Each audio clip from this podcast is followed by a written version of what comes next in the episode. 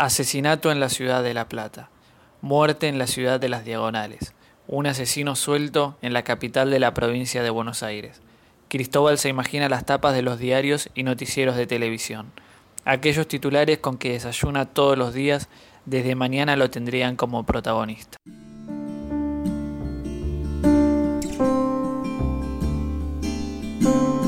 Ideas en tinta. Cuentos para leer o escuchar en 5 minutos. Somos Matías Piccoli y Lucía Rossini. Y hoy presentamos Asesinato en la calle 18. Las calles de la ciudad de La Plata, en la provincia de Buenos Aires, Argentina, son conocidas por su particular configuración. Es su misma disposición la que le da su apodo podríamos decir seudónimo, a una región que se debate entre ser pueblo grande o ciudad pequeña. Ciudad de las Diagonales es como se la conoce, especialmente en el país del sur del mundo, en el cual despierta todos los días. Aquellas calles, además de su peculiaridad de chocarse entre sí de manera oblicua, en esta tarde tienen como particularidad el caminar cabizbajo de un hombre cercano a los 27, aunque aparentando unos cuantos años más, debido a la delatora ausencia de cabello en la cabeza y la voluminosa presencia de ojeras bajo sus globos oculares, Cristóbal transita las veredas que lo separan de su casa con pesar. Sus piernas se mueven un poco por inercia y otro por obligación, porque la energía lo abandonó un rato atrás. El muchacho camina solo, a menos que contemos una pena inconmensurable que se estancó como si fuera una segunda sombra. El día había arrancado bien para él, que no puede creer el monstruo en el que se convirtió. Fue de un momento a otro, tan repentino como determinante para su futuro. Si bien al mirarse en el reflejo de un auto y en la vidriera de una tienda la imagen le devuelve el mismo cuerpo y el mismo rostro que veía la mañana, internamente sabe que es otra persona, o mejor dicho, que la persona dio paso a este ser monstruoso. Asesinato en la ciudad de La Plata. Muerte en la ciudad de las Diagonales. Un asesino suelto en la capital de la provincia de Buenos Aires. Cristóbal se imagina las tapas de los diarios y noticieros de televisión. Aquellos titulares con que desayuna todos los días, desde mañana lo tendrían como protagonista. No, no podía permitir que aquello ocurriera. Es cierto que la culpa y la desgracia lo carcomían por dentro, pero igual de verdadero es que él es el único testigo del hecho. Es el único que lo sabe. Bueno, también lo sabe quien ahora es un cadáver, pero por esa misma condición no lo podrá delatar.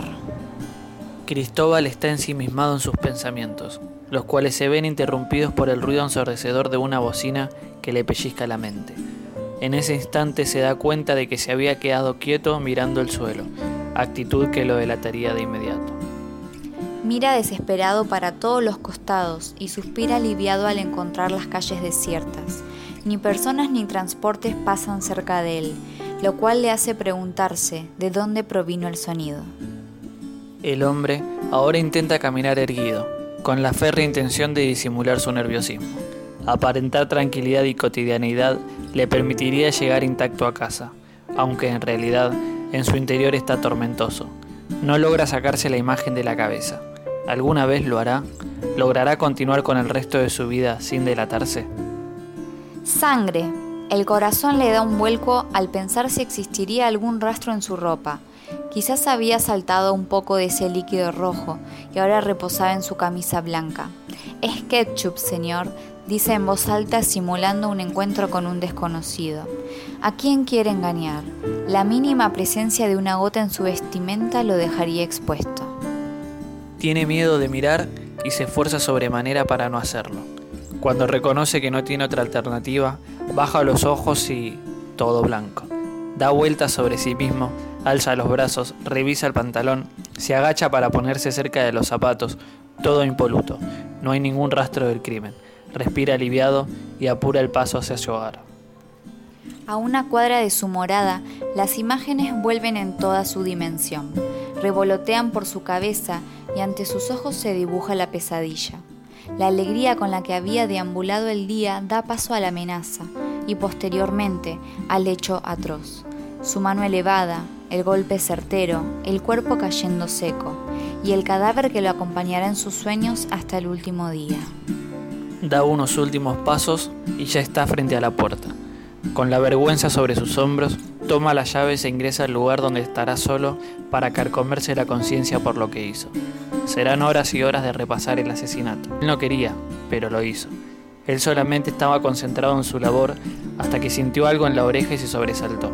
El resto lo perseguirá hasta su fin. La brusquedad en sus movimientos, la dureza de su palma, el impacto sobre aquel ser y la mosca desplomándose ya sin vida sobre su escritorio, convirtiéndolo así en el monstruo que por siempre será.